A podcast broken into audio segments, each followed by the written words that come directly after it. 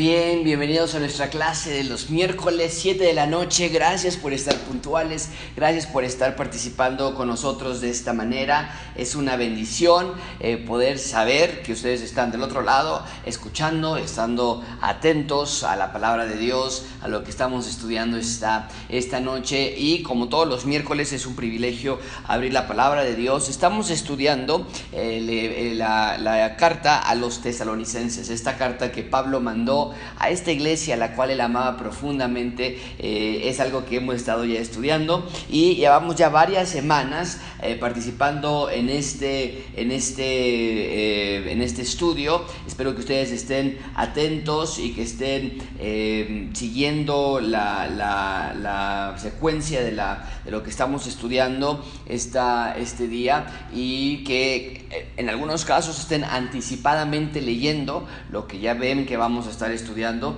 y poder de esa manera prepararte. Uno de los eh, propósitos más importantes que nosotros tenemos para estas clases es precisamente el de animarte a ti a que estudies la Biblia por ti solo o por ti sola y que al, querer estudiarla tengas las herramientas necesarias para poder... Eh, interpretar la palabra de Dios de una manera correcta. La, clase de interpretación bíblica es eso, es, es, el estudio de la palabra de Dios y es eh, eh, interpretar lo que, lo que encontramos en las escrituras. Y, particularmente pasajes como el que vamos a ver hoy es de muchísima importancia eh, porque define las, las, cuestiones futuras. Eh, la semana pasada tuvimos nuestra clase de los viernes donde hablábamos un poco acerca de los eventos futuros, lo que se viene próximamente. Y una de las preguntas es, ¿qué va a pasar eh, con, con el mapa futuro?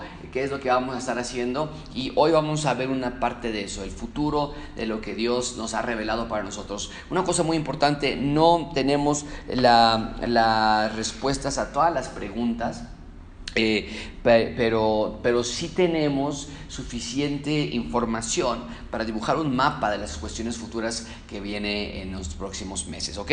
Bueno, espero que estén ya listos para el estudio de la clase. Tenemos una muy buena clase hoy, unos pocos versículos, realmente son nada más 5 o 6 versículos que vamos a estudiar hoy, pero son de suma importancia. El tema de esta clase es viene pronto, ah, con respecto a la venida del Señor Jesucristo y los eventos futuros. Así que vamos a dar lectura a nuestro texto esta noche, pero tenemos que orar, tenemos que pedirle a Dios sabiduría y que nos dé entendimiento para este texto. Juntos, por favor, oramos.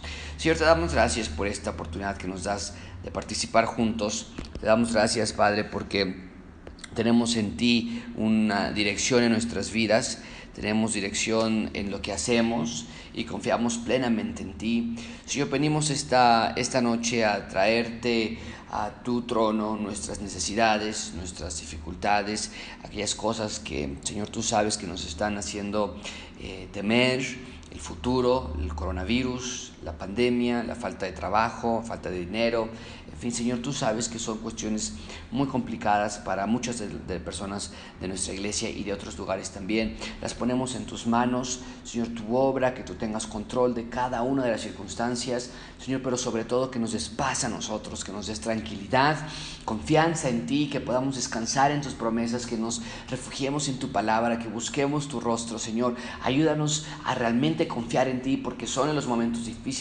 en los que nosotros aprendemos a confiar en ti, en los que nuestra fe es purificada, es limpiada. Señor, yo te ruego que cada uno de los miembros de Gracia Abundante, Señor, pueda encontrar en ti ese refugio por medio de la palabra de Dios, por medio de la oración, de la meditación. Señor, ayúdanos a realmente confiar, a vivir para, para agradarte. Y Señor, en esta noche te pedimos que tú limpies nuestro corazón, que tú sigas purificando nuestras vidas, porque caemos constantemente. Y te pedimos, Señor, que tú, eh, esos pecados que todavía están batallando con nuestra alma, que tú nos ayudes a eliminarlos y que te podamos dar la gloria. En el nombre de Cristo Jesús. Amén. Muy bien, eh, entonces, abrimos nuestra Biblia en el libro de Primera Tesalonicenses capítulo 4, Primera, Primera Tesalonicenses capítulo 4, y vamos a buscar el versículo 13, que es donde nos quedamos la semana pasada. Tenemos las preguntas como siempre, pero eh, las vamos a ver al final, y eh, déjame poner aquí este lado también. Tenemos entonces, vamos a, vamos a dar lectura y vamos a ir rompiéndolo como siempre. Eh, al final ya no paso tanto tiempo a veces viendo las preguntas porque las vamos dando. Y tal vez lo que voy a hacer más bien es ir respondiendo a las preguntas conforme vayamos este, respondiendo o estudiando el texto y podemos conectarlo con las preguntas para no tener que hacerlo al final también y a veces, a veces lo estamos haciendo como que doble veces o doblemente. Y está bien, pero vamos a estudiar este texto, eh, lo tienen en sus pantallas, dice 1 Tesalonicenses capítulo 4 versículo 13, dice la palabra de Dios, tampoco queremos hermanos que ignoréis acerca de los que duermen. Bueno, eh, tenemos entonces este texto donde Pablo comienza con la idea, y bueno, venimos de la semana pasada leyendo y, todo lo que hemos estado estudiando en Tesalonicenses, la vida la semana pasada nos habló acerca de la santidad que debemos de tener en nuestras vidas, controlar nuestros cuerpos, vivir fraternalmente, amando los unos a los otros, recordando lo que Dios ha hecho por nosotros, ok, tenemos eso ya en mente, pero dice Pablo, tampoco queremos hermanos que ignoréis acerca de los que duermen, ¿de qué está hablando aquí? Bueno, nos ha estado hablando ya constantemente acerca de la la venida del Señor Jesucristo. Desde el capítulo 1 nos dijo en el versículo 3, eh, tenemos la esperanza en nuestro Señor Jesucristo. Capítulo 1, versículo 10, esperamos de los cielos a su Hijo. Capítulo 2, versículo 19, nuestro Señor Jesucristo en su venida. Capítulo 3 nos ha estado hablando acerca de el, el deseo que tenían de verse uno con el otro. Y capítulo 4 estaba hablando acerca de esa, esa vida santa, agradable a Dios, pero, dice Pablo, tenemos también que hablar acerca del futuro. Si recordamos el pasado, capítulo 1, versículo, eh, versículo 5, el Evangelio llegó a vosotros por medio del Espíritu Santo, tiempo pasado, también pensamos en el presente, vidas que agraden a Dios, creciendo, abundando los unos para con otros y para con todos, nos lo dijo ya en el capítulo 3, pero ahora nos dice tenemos que pensar en el futuro. ¿Qué viene en el futuro? Y lo que estamos viendo aquí es, no queremos que ustedes estén ignorantes, que no sepan particularmente de los que duermen. ¿Qué es esto? Es una frase que, se ocupa mucho en las escrituras para hacer referencia no a los que están realmente durmiendo en sus camas, sino para hacer referencia a aquellas personas que ya han muerto. Entonces, Pablo estaba hablando a personas que evidentemente tenían una cierta incertidumbre, tenían temor, tenían miedo de las cosas futuras o particularmente de qué iba a pasar en el futuro con los que ya habían muerto. Eso es lo que Pablo está, está eh, refiriéndose con esta frase. Entonces tenemos esta iglesia que está creciendo en amor, que está creciendo en el conocimiento, que están dando buen testimonio en la región y sin embargo vemos que esa iglesia tenía cierto temor por qué estaba pasando con las cosas que ya estaban, con las personas que ya estaban muriendo. Ahora, Pablo nos acaba de decir, se nos acabo de demostrar ese interés genuino de Pablo de hablar acerca de la venida del Señor Jesucristo. Y una las preguntas es cómo nos conecta este texto con el mapa de la redención o con el, o con el tema general que es la redención. Aquí Pablo nos habla muy bien acerca de esto, que es constantemente viene Señor Jesucristo, viene Señor Jesucristo, prepárense, prepárense, prepárense, de tal manera que podemos ver que la iglesia de Tesalónica estaba viva e interesada por la venida del Señor Jesucristo. Y eso es un gran ejemplo para nosotros. Ahora, estaban interesados y tan interesados que estaban entristeciéndose por aquellas personas que para ellos decían, ya no van a ver la venida del Señor Jesucristo. Ya, no van a ver al Señor Jesucristo porque ya han muerto. Y había una, una eh, realidad tan veraz, tan tangible de que el Señor Jesucristo habría de regresar, que vivían con esa esperanza en su máximo poder.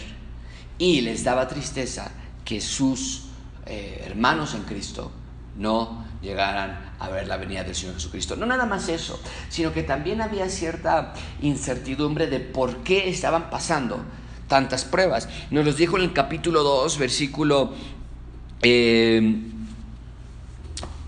9, se acuerdan de nuestro trabajo, se acuerdan de nuestra fatiga. Versículo 14, ustedes fueron imitadores de las iglesias. Versículo 15, eh, los de Sunas. Bueno, versículo 14, al final del versículo 14, habéis padecido de los de vuestra propia nación. Entonces estaban en padecimientos, estaban en sufrimiento, en persecución. Y había cierta noción en la iglesia de Tesalónica de por qué estaban atravesando estas clases de conflictos si ellos seguían al Señor. Y los que caían a manos de sus opresores, ¿qué pasaría con ellos? Entonces, ese es el contexto en el que tenemos. Estaban ignorantes, no en el sentido de que no quisieran aprender, era, una, era un misterio esto, esto no lo sabían bien todavía. Dios se lo reveló a Pablo y Pablo ahora no, no los quiere ver ignorantes. Bueno, vean conmigo entonces versículo, la segunda parte del versículo 13. Eh, déjame poner aquí esto porque si no se me va después también. Está. Vean la segunda parte del versículo 13. No queremos, hermanos, que ignoréis de los, acerca de los que duermes para que no se entristezcáis como los otros que no tienen esperanza. Había aquellas personas que al perder sus seres queridos realmente no tenían esperanza alguna. Realmente no había manera de poder saber qué iba a pasar en el futuro para ellos.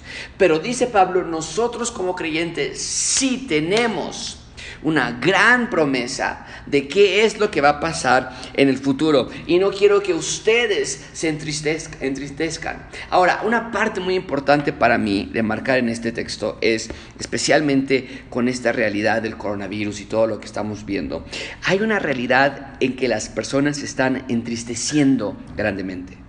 Y aquí Pablo les dice, no se, no se entristezcáis. Pero hay una realidad en nuestra actualidad, que las personas están entristeciendo a la muerte, que tienen un gran temor. Y lo demostré hace algunas semanas cómo es que no nada más el coronavirus es un enemigo nuestro, hay un sinfín de enfermedades que son enemigos nuestros en contra de vivir eternamente en esta tierra, que es lo que nosotros quisiéramos, nunca morir, nunca sufrir, nunca pasar por el umbral de la muerte.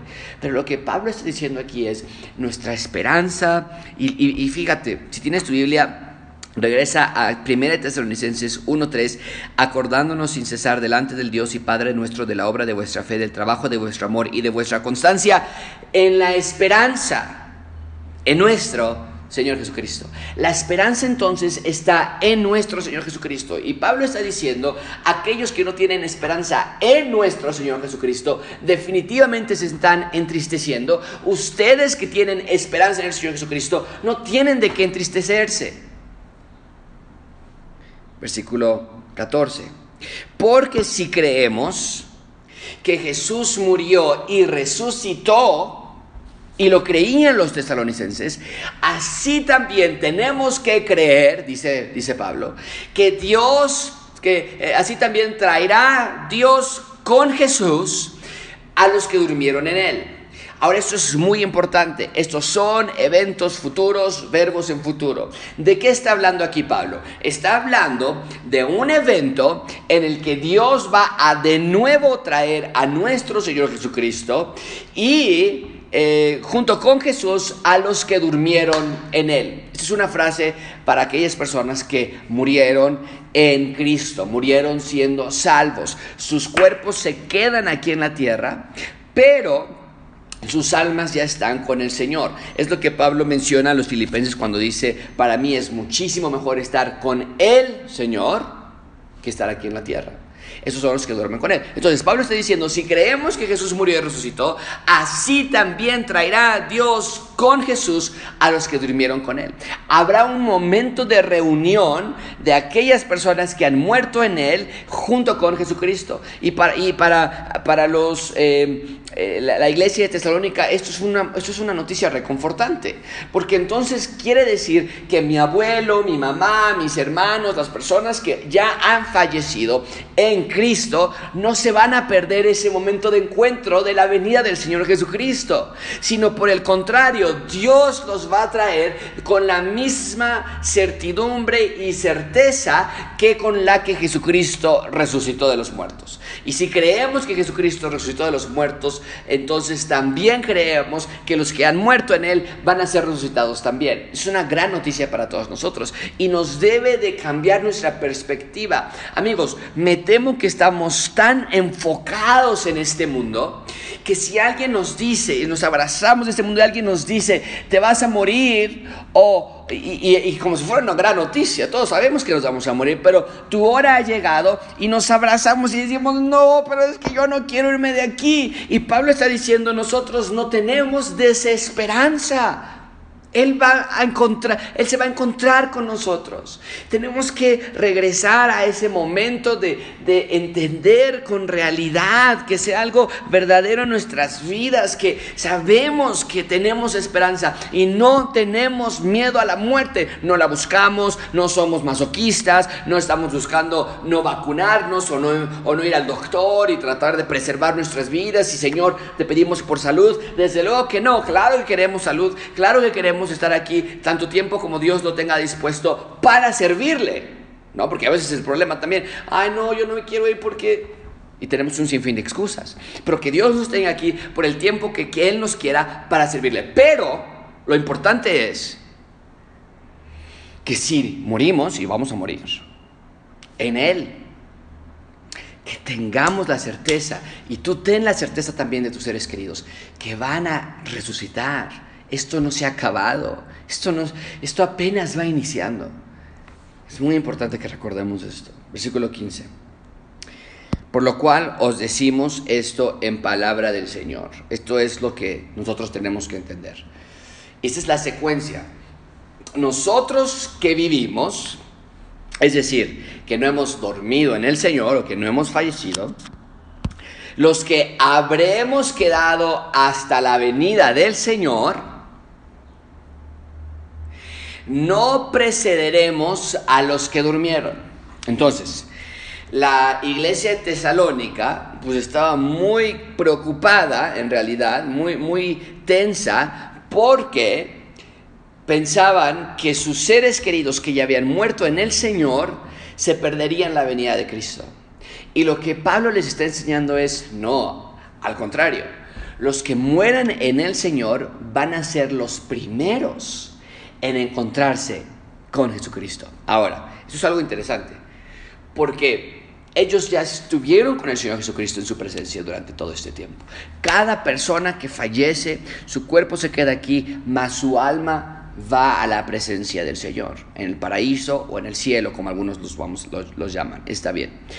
Pero entonces lo que está diciendo Pablo es que va a venir un día en que el Señor Jesucristo regrese junto con las almas de los que ya están con Él, y que nosotros que estamos aquí en vida, no vamos a ir con Jesús antes de que los cuerpos de los que ya nos precedieron van a resucitar, se van a encontrar con sus almas, van a tener cuerpos glorificados y nosotros también entonces en segundo lugar iremos con el Señor y lo encontraremos en las nubes.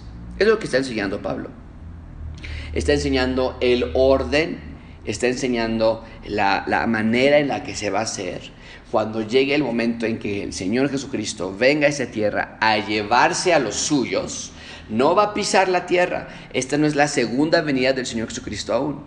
Aquí es el Señor Jesucristo regresa por sus santos, por los vivos que estamos aquí, si es que nos toca el tiempo del rapto o del tiempo de la llevarnos de aquí de la tierra, o bien, y, aparte de las personas vivas, a los que ya han muerto. Aun cuando sus almas han estado en su presencia todo este tiempo, sus cuerpos van a ser resucitados, van a ser levantados, se van a unir con su alma y van a estar juntos de nuevo. Versículo 16.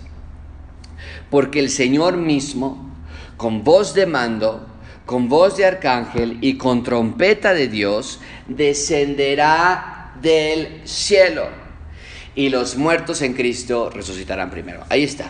E, ese es, la, es el, punto. No habla de juicio aún, no habla de un reino todavía. Pablo está haciendo el énfasis, recuerden, el texto nos está hablando qué pasa con los que han dormido en Cristo. Y Pablo no está diciendo entonces, ¿cómo sabemos que este texto no está haciendo referencia a la segunda venida de Cristo? ¿Por qué sabemos que este texto no está haciendo referencia a un reino que Jesucristo ha, venido a imponer?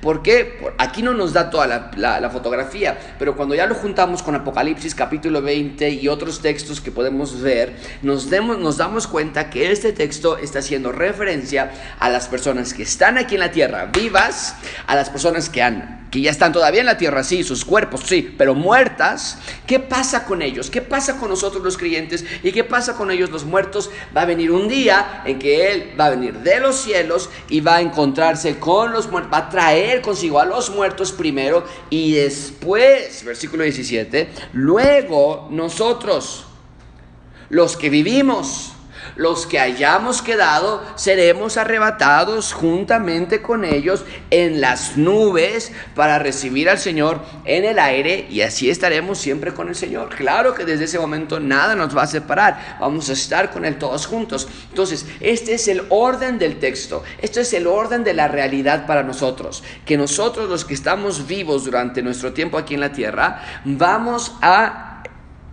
esperar a que los muertos de Cristo resuciten.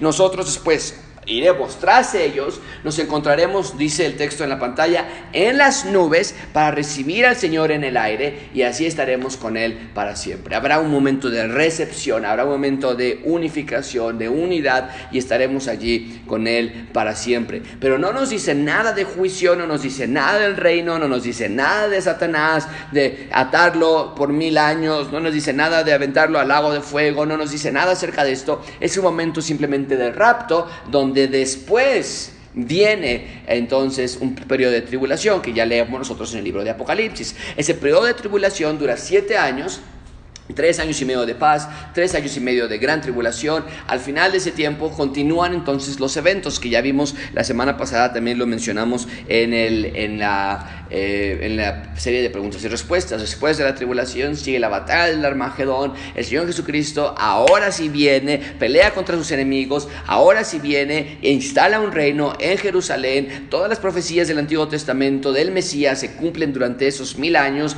Se empieza a reproducir la, la, la población humana de nuevo y allí encontramos ahora gente que no cree en el Señor al final del milenio, nos dice Apocalipsis 20, va a ser ah, desatado Satanás, quien va a ir y va a engañar a más personas todavía, se van a rebelar contra Dios, pero entonces al final del milenio, ahora sí viene el juicio, la segunda resurrección y eh, eh, Apocalipsis 21, déjame, déjame te lo leo para que veas esa parte, eh, que es un gran texto, Apocalipsis capítulo 20, dice, y vi un gran trono blanco esto es al final de los mil años. Y vi un gran trono blanco y al que estaba sentado en él, de delante del cual huyeron la tierra y el cielo y ningún lugar se encontró para ellos. Y vi a los muertos, grandes y pequeños, de pie ante Dios. Los libros fueron abiertos. Otro libro fue abierto, el cual es el libro de la vida. Y fueron juzgados los muertos por las cosas que estaban escritas en los libros según sus obras. Y el mar entregó a los muertos que había en él. La muerte y el Hades entregaron los muertos que había en ellos. Fueron juzgados cada uno según sus obras.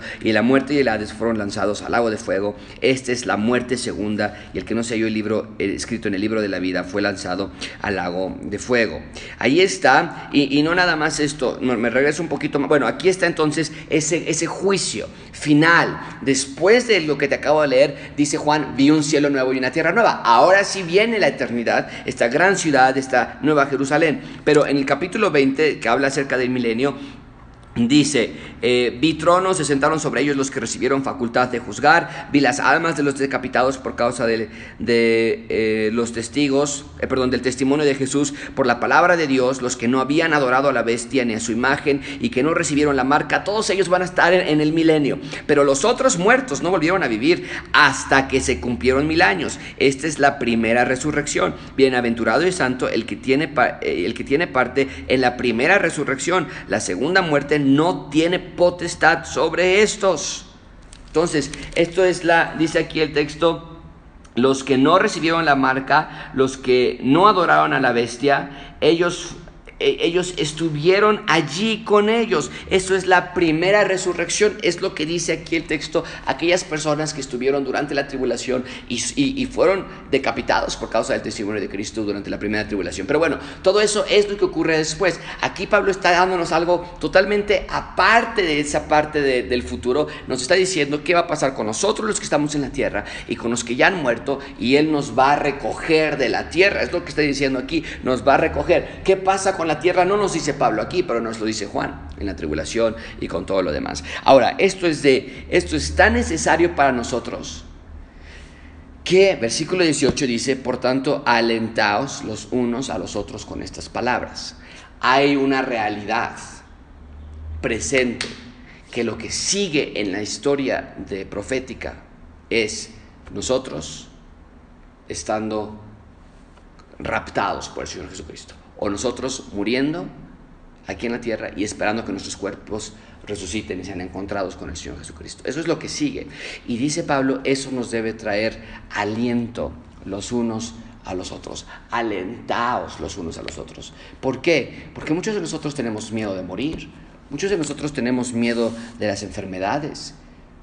Muchos de nosotros nuestra pesadilla es que nos digan que tenemos una enfermedad crónica y que, que, vamos a morir o que alguno de nuestros seres queridos va a morir. Ahora, si no es un creyente, nuestra labor es compartirle el Evangelio, porque es algo muy peligroso morir sin Cristo, es lo más peligroso que existe en la tierra. Em, pero nosotros que somos creyentes, tenemos otra esperanza y a veces, a veces es como eh, un padre que extiende sus manos para recibirte y el hijo que dice, no, no quiero ir con el papá, o la mamá que quiere dar un abrazo a su hijo y el, hijo se voltea y dice, no, yo no quiero. Es, es, algo eh, difícil ah, de ver eh, visualmente. Los ojos cuando vemos algo así nos da tristeza, ay, pobrecita esa mamá, pobrecito ese papá, ¿qué le habrá hecho? ¿Por qué no quiere ir con él? Y, cuando a veces Dios nos dice, vamos, es tiempo de traerte mi presencia, decimos, no, ¿por qué? ¿Por qué? ¿No? y levantamos nuestros puños al cielo y estamos muy enojados de que Dios nos está diciendo finalmente, vengan a mi presencia, el siguiente paso para ti es que tu cuerpo sea resucitado. Pero entonces, bueno, aquí vemos el mapa general de lo que está por pasar. Es una alegría saber que Dios tiene control de todas las cosas. Vamos a ver nuestras preguntas rápidamente. Número uno, ¿de qué se trata este texto? ¿De qué se trata este texto. Número uno, este texto se trata acerca de el siguiente evento que la iglesia de Tesalónica y que nosotros también, porque no ha sucedido, pero el siguiente evento que la iglesia de Tesalónica tenían que atravesar eh, en el mapa profético del futuro. Número dos, ¿cuál es la única interpretación de este texto? Y esto es algo difícil, ¿ok? Eh, hay pocos pasajes que tiene tantos, tiene tantos debates como, debates como este. Y este texto, hay otras líneas, por ejemplo, las personas que son este, eh, amileniales, que hacen referencia a esto, a el tiempo en que el Señor Jesucristo venga y, reconstruya todo y, y esté esté todo aquí en la tierra, la Nueva Jerusalén. No hay rapto, no hay milenio, no hay, nada de eso. Eh, o bueno, no, no hay el rapto como nosotros lo entendemos, que hay un rapto desde luego, pero no el rapto como, como que Él nos va a llevar a, estar con Él y aquí va a pasar la tribulación. Eh, pero eh, hay una realidad acerca de, de la dificultad de ciertas interpretaciones, pero lo que nosotros todos podemos estar de acuerdo es que hay un momento en este texto nos está enseñando en el que el Señor Jesucristo va a tomar a los vivos y a los muertos y estar con Él. Punto. Ahora, entran los debates acerca del milenio, acerca de, los, de los mil años, si es literal, si es alegórico. Perfecto, pero este texto, lo que todo mundo, milenial, eh, postmilenial, premilenial o amilenial, todo mundo podríamos decir es, el Señor Jesucristo va a llevar a los vivos y a los muertos a su presencia. Punto. Es lo que entendió la audiencia original. Es lo que entendieron ellos. No entendieron otra cosa. Para ellos fue de, descanso. El Señor Jesucristo va a venir por nosotros y por los muertos que han dormido en Él. No hay, no hay más. Es un gran descanso para ellos. ¿Cómo se aplica este texto en mi vida? Aquí sí es la parte donde yo quisiera animarte. ¿Tienes miedo a estar en la presencia de Dios? Porque cuando nosotros, y, espero que la respuesta sea no, pero cuando nosotros no nos gusta morir, entonces solamente es una de dos. Amamos más a la tierra que la presencia de Dios. O realmente no tenemos una concepción correcta de qué es estar en la presencia de Dios. Si crees que vas a estar en la presencia de Dios, ¿por qué nos duele tanto morir? Y la respuesta es que amamos tanto a nuestros hijos, más que a Dios, que nos cuesta trabajo que nos quiten aquello que amamos con más intensidad. La respuesta es que amamos tanto la salud, cuando nos dicen tienes cáncer o tienes una enfermedad cardíaca o tienes un problema y te queda un año de vida o tres meses de vida, amamos tanto la salud que esa es la prioridad y nos están quitando aquello que amamos con mayor intensidad. Amamos nuestro trabajo o amamos a nuestra esposa, lo que sea que amemos está robándole lugar a Dios. O bien no tenemos un concepto correcto de qué es estar en la presencia de Dios. Que cuando alguien nos dice, estás a punto de morir, vas a estar en la presencia de Dios, decimos, wow, no puedo esperar. Eh, pero a veces es, estoy muy joven, yo quería ver a mi hijo graduarse, no voy a poder, yo quería ver a mis nietos y yo no quería estar así, y yo, yo, yo, yo, yo. Y desde luego hay una parte triste, por eso Pablo les indica, hey, nosotros no tenemos que entristecernos como los demás, habrá parte triste, pero no como los demás. Hay dolor en la muerte, y la muerte va a ser la última parte que va a ser vencida por el Señor Jesucristo cuando ya no haya más muerte, no dolor en el reino eterno. Pero eso no quiere decir que no tenemos que trabajar en entrenar nuestra mente para ver lo que viene. Cuando alguien fallece, no es lo último que vas a ver de esa persona. Está en la presencia de Dios. Entonces que digamos con, con certidumbre, con confianza, mejor es estar en la presencia de Dios que aquí en la tierra. Y yo soy un gran promotor de decir, no tenemos que huir, nada de que ya me quiero ir con Dios, ya me quiero ir con Dios de manera de huir, pero cuando sí llegue el momento, no quiero rehuir. Ay, no, no, no, por favor, no, doctor, no puede, por favor, no, no, no, que haya algo, que haya cura, por favor. Porque aún si te cura en ese momento de algo más, te vas a morir después. Y no podemos estar de esa manera sufriendo eh, esta, esta realidad. Así que, ¿cómo se aplica ese texto en mi vida? tener una visión futura, no tan presente, no tan pequeña, no tan corta, futura de lo que está por venir. Y cómo me lleva al tema de redención, central de redención en Cristo, esto no puede ser más obvio, ¿verdad? Que este cuerpo, que en algunos casos fallece y se queda aquí en la tierra, es un símbolo del pecado en la humanidad. Y estamos esperando en ese mapa general que comenzó todo con un bello jardín y va a terminar con otro bello jardín, y todo comenzó con un árbol de la vida y va a terminar con un árbol de la vida. Esperamos ansiosamente ese día y para llegar a ese día tenemos que atravesar por la muerte para que nuestros cuerpos sean glorificados un día cuando se resucite de nuevo. ¿Ves cómo se conecta todo esto? Cuando dice Pablo que resucitaremos y que estaremos con Él, es como si estuviera diciendo Adán y Eva rectificado de nuevo, todo de nuevo. Y para nosotros debe ser un acto de gran, gran celebración y cómo describe a Dios, un Dios que cumple sus promesas. Porque Génesis 3.15 prometió que vendría uno a destruir la cabeza de la serpiente, aplastar a la cabeza de la serpiente. Y ese uno es el Señor Jesucristo. Así que bueno, pensemos en esto, una, un, un, buen pensamiento para tener en nuestras mentes, que Dios nos guarde que Dios nos ayude a celebrar cada momento de nuestra vida, claro que sí, pero también a ansiosamente, emocionadamente esperar el día en que Él nos llame a su presencia. Eso es todo por hoy, vamos a dejarlo hasta aquí. Muchísimas gracias por conectarse, por todos los que están viéndonos en YouTube y en Facebook. Eh, gracias por estar aquí, es, es, una bendición poder verles. El domingo pasado tuvimos una nueva, un nuevo formato en nuestra celebración, espero que lo hayan disfrutado y próximamente en semanas eh, que vienen ya vamos a traer a, a, a, más del equipo pastoral a que también estén aquí y puedan ustedes verlos. Por ahora queremos esperar un poquito más de tiempo a, que, a seguir siendo pacientes, a seguir esperando las, las indicaciones del, del, del gobierno de la Ciudad de México y el gobierno federal, pero por lo mientras, este domingo nos vemos a las 10 de la mañana, bueno, no olviden este viernes, este pasado mañana, que vamos a tener nuestras preguntas y respuestas, la segunda parte. Si tienes preguntas, envíanosla y vamos a dar ahí las que no terminamos la semana pasada, más algunas otras, y ojalá que el tiempo nos, nos, nos alcance. Pero el domingo a las 10 de la mañana tendremos de nuevo nuestra celebración, a las 10 de la mañana de nuevo tendremos ese nuevo formato, más personas que quieren platicar con ustedes. Tuvimos un problema técnico eh, al final de la celebración, seguramente lo notaste tú, se desconectó y decía ahí offline, eh, y, y después regresamos como 40 segundos después, pero yo vi, teníamos como casi 100 personas que nos estaban viendo y de pronto cuando volteé nada más habían como no sé, 60 o 70 personas. Perdimos varias y yo pensé, wow, ¿por qué se fueron todos? Nos dejaron aquí. Pero después ya me dijeron que se desconectó. Entonces, te quiero aprovechar para dar este anuncio.